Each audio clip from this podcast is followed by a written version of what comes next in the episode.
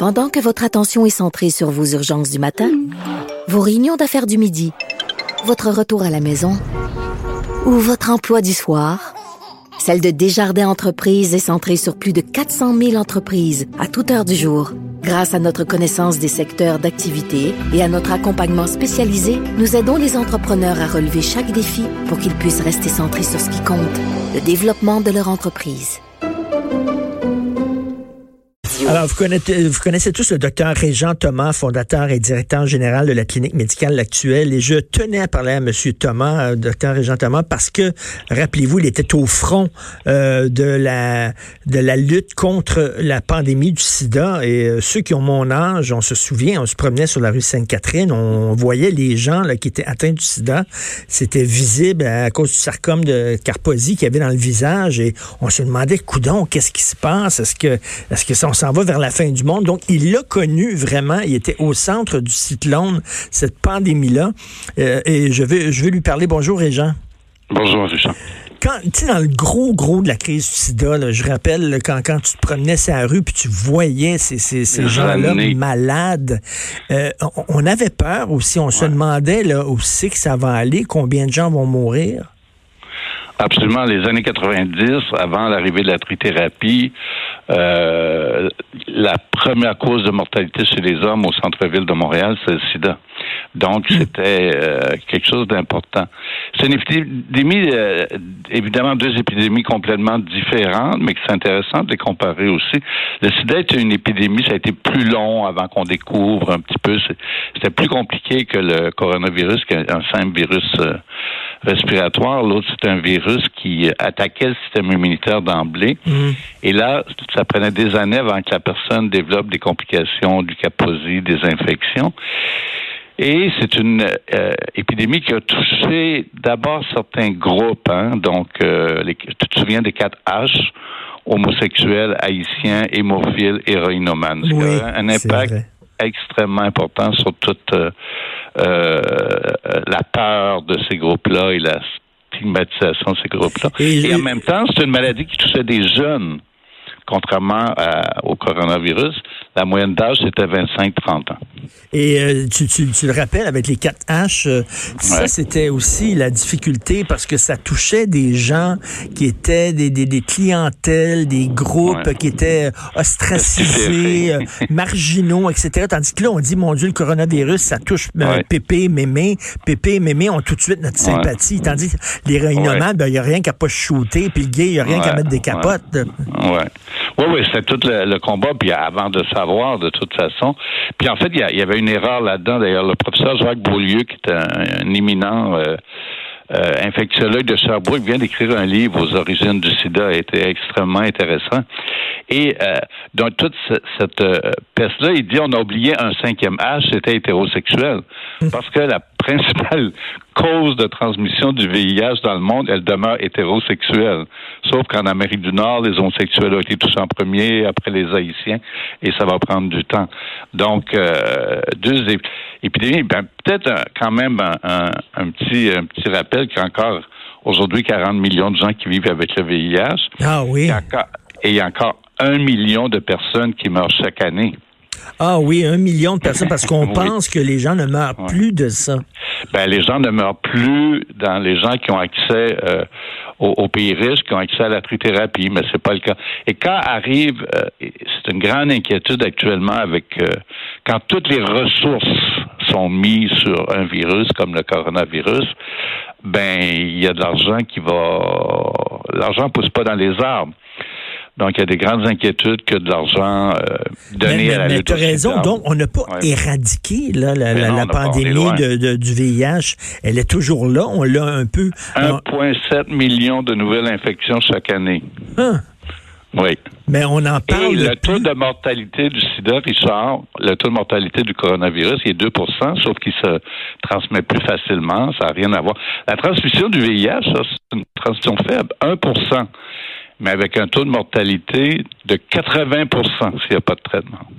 Donc, actuellement, actuellement là, le VIH pose une plus grande menace que, que le coronavirus parce qu'il y a ben, plus de gens qui en meurent encore. Oui, ouais, c'est difficile à dire parce qu'il est trop tôt euh, dans, dans l'épidémie.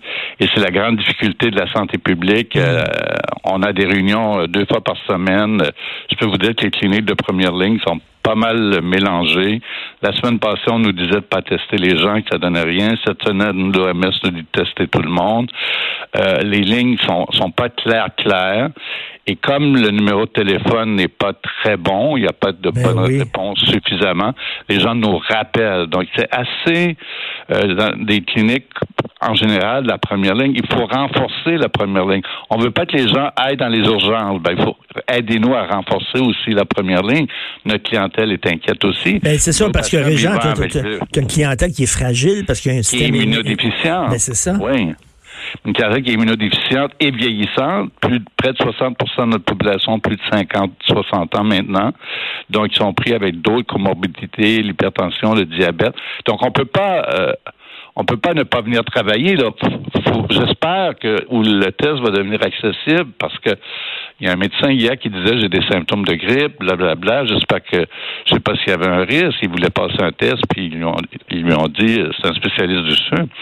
Ils lui ont dit ben il n'y a pas de passe droit pour pour les Oui, médecins. oui. Ben, il faudrait qu'il y ait peut-être quelque chose pour les professionnels de la santé, parce que tous les professionnels de la santé ne peuvent pas être en quarantaine. Ben non, Si on absolument. est tous Ben en quarantaine, là, qui sait va soigner le monde? Ben, parce que les autres maladies continuent aussi. Qu'est-ce que je fais avec un patient qui appelle à l'actuel? Ça arrive depuis hier. J'arrive de Cuba, j'ai eu une relation sexuelle, j'ai des symptômes. Théoriquement, il est supposé d'être euh, il est supposé d'être en, en, quarantaine. isolement, ben oui. Ouais, pas 14 jours. Alors, c'est pas, c'est pas évident. Mais toi, quand tu étais dans le gros là, de, la, de la crise du sida, là, la thé- thérapie n'était pas encore là, est-ce que, Oui. est-ce que tu paniquais? Est-ce que tu disais vraiment ça va être un hécatombe? Là? Ben, c'est-à-dire que c'était un hécatombe. Je veux dire, nous, à- au centre-ville, quand je te dis que c'était la principale cause de mortalité, la salle d'attente, bon, c'est un virus qui, heureusement, se transmettait pas facilement. Mais je veux dire, la salle d'attente, Richard, c'est la moyenne d'âge avait 30 ans. C'est des jeunes qui avaient des cancers au cerveau, qui étaient aveugles parce que leur système immunitaire était trop faible. C'est des gens qui avaient du kaposi dans le visage partout. C'était, et là-dedans, on avait aussi des amis, on avait aussi des professionnels, on avait aussi des infirmières. Donc, c'était, et c'était de la mortalité à, à toutes les semaines. On, on allait aux enterrements à, à toutes les semaines. Ouais. Donc, euh, donc c'était vraiment, vraiment euh, l'hécatombe. Puis, euh, c'était Et ça a pris, assez dur pour les soignants. Ça a Mais on pris- n'avait pas peur. ça a pris beaucoup de temps euh, pour les autorités de, de prononcer le mot de sida. Reagan, écoute, ça a pris des années avant de dire que le sida existait. Ben oui. Oui, parce que ça a été associé donc à- aux mauvaises personnes, la peste gay, le cancer gay, la punition de Dieu. Euh, tout ça a duré euh, assez longtemps. Et, et, et c'est encore un peu, je dirais, dans l'imaginaire euh, des gens. C'est encore dans l'imaginaire des gens parce que ça, ça a marqué l'histoire. Et toi, ça devait être éprouvant émotivement. Hein? Tu devais être complètement Oui. lessivé à la fin de tes journées. Oui. Mais je suis encore, mais c'est parce que je vieillis plus. Les journées sont encore grosses. Euh, c'était euh, c'était un combat. C'était nous, on voyait ça comme une guerre civile à, à Montréal. C'est comme ça. On voyait ça comme ça. Et ce qui, ce qui était dur aussi, au-delà de, de la mort, de la mort de jeunes, hein, je, je répète, c'était la mort de jeunes, euh, qui a déjà avait été rejeté là, tu sais, c'est différent, hein, là, l'appui, comme tu dis, tout le monde, euh, solidarité. Là, il n'y avait pas d'élan de solidarité. Il y en a eu un peu, mais, mais pas beaucoup. Et souvent, ces jeunes-là avaient déjà été rejetés par leur famille. Et c'est parce ça, à l'époque, il faut se ramener aux, aux années 90, l'homosexualité était moins, euh, Non, était non, moins pas- admise ouais. et euh, bon, qu'aujourd'hui, moins Oui, accepté. donc c'est la double, c'est la double punition, homosexuel et, et sida. Est-ce que, Régent, toi, est-ce que tu trouves qu'on qu'on exagère, qu'on réagit trop avec le, le coronavirus? C'est une question que nous, on se pose tous les jours. Euh, c'est une question qui est difficile à répondre. Euh, J'écoute les gens, les gens ont l'air très contents euh, de la réponse du gouvernement, de la réponse du docteur Horacio Arruda. Ça a changé très, très vite. Hein? Il y a deux semaines, tu te souviens, le docteur Arruda à la télé disait inquiétez-vous pas, il y a blablabla. Et tout d'un coup, on est passé euh, au gouvernement et tout d'un coup à, l'urgence humanitaire. Alors tout ça s'est fait très vite. C'est, je, pense que la santé publique fait un bon travail. Ce qui est plus difficile, c'est la coordination sur le terrain après. Parce que c'est bien beau d'aller à la télévision puis dire euh, on fait tout, puis tout est prêt, puis nous sommes prêts. Puis dans la réalité, un petit peu nous pognés sur le terrain, il y a quand même encore des difficultés. On a on a des difficultés à, avoir certains produits de, nettoyage, de désinfectants. On a de la difficulté à avoir certains tests de laboratoire parce que ça vient de Chine. Euh, donc tout ça sur le terrain. Donc est-ce qu'il en fait trop? je pense qu'on on, peut pas dire ça, mais il faut pas oublier qu'il y a d'autres dossiers qui existent. Mm. Euh, il faudrait pas que tout soit juste là-dessus. J'imagine. Euh, c'est temporaire. Et à l'époque, dans les années 90, j'imagine, tu aurais aimé ça que les autorités réagissent aussi rapidement face ben, à, la menace. C'est ce que beaucoup de patients nous disent. Euh, si on avait réagi comme ça, si on avait mis tout cet argent-là, le sida, il n'y en, aurait pas eu longtemps. Ben écoute, euh, merci Régent, puis euh, écoute, tu sais qu'on ben, on te lève ton chapeau à, toi et à tous les gens qui travaillent dans le milieu de la santé, parce que oui, il y a le coronavirus, mais il y a d'autres, il y a d'autres maladies, il y a des gens au front, et toi encore, tu es toujours là au front euh, pour ben, aider les gens qui ont le sida. Merci Régent beaucoup. Ben. Régent Thomas, fondateur, directeur général de la clinique médicale actuelle. Salut Jonathan. Salut. Écoute, c'est tellement vrai ce que euh, vous dites pour euh, le réseau de la santé. Les défis qui sont énormes, énormes. Et mm. d'ailleurs, je vais avoir l'occasion un peu plus tard dans l'émission de m'entretenir avec euh, Diane Franqueur, la présidente de la Fédération des médecins spécialistes du Québec. Il y a plein, plein de questions qui, se, qui se posent. Parce que là, premièrement, tu sais, la ministre McCann a annoncé que on va arrêter les chirurgies électives, ce qui veut dire ce qui est moins important, dans le fond. Là. Sauf que dans des chirurgies électives, par exemple, des fois, tu vas avoir d'enlever une petite masse. C'est une petite masse ben fatigante, on va l'enlever, on va envoyer ça en pâteau, puis là, la pâteau va checker, puis on va voir s'il y a lieu d'aller plus loin. Qu'on suspende ça pour une semaine, deux semaines, OK, mais quand ça va faire un mois, deux mois, qu'on va avoir suspendu ça que si jamais, et là je ne veux pas être alarmiste, mais si on se rend comme en Italie où mettons des pathologistes qui ont pour travail de lire des petites plaquettes depuis 15-20 ans se ramassent à soigner du monde aux urgences, euh, tous les petits tests qui n'auront pas été faits sur les petites masses, là, il va, euh, on va avoir des surprises. Là. Ben oui, les petites masses qui vont devenir des grosses masses. C'est ça. Ben oui. C'est ça.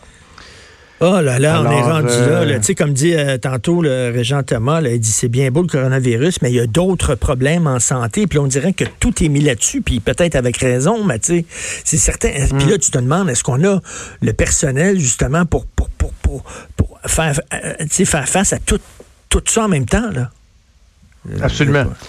Et la question, la, réponse à cette question-là est, probablement que dans le pire des scénarios, on n'aurait pas suffisamment de personnel, on n'aurait pas suffisamment de lits, on n'aurait pas suffisamment de respirateurs. De là, l'importance d'essayer d'aplanir. On revient toujours à ça. Hein? Ben oui. J'ai vu ben des gens dire Ah, comment ça être tanné. Non, non, au contraire, il faut, faut, le dire. Parce que tu sais qu'un des défis, là, euh, et je vais en parler tantôt, Richard. L'un des défis de François Legault, c'est que la belle discipline des Québécois, en, général, on a vu, il y, en a des mm-hmm. tout croches, des, des qui n'écoutent pas, mais de façon générale, on a une belle discipline.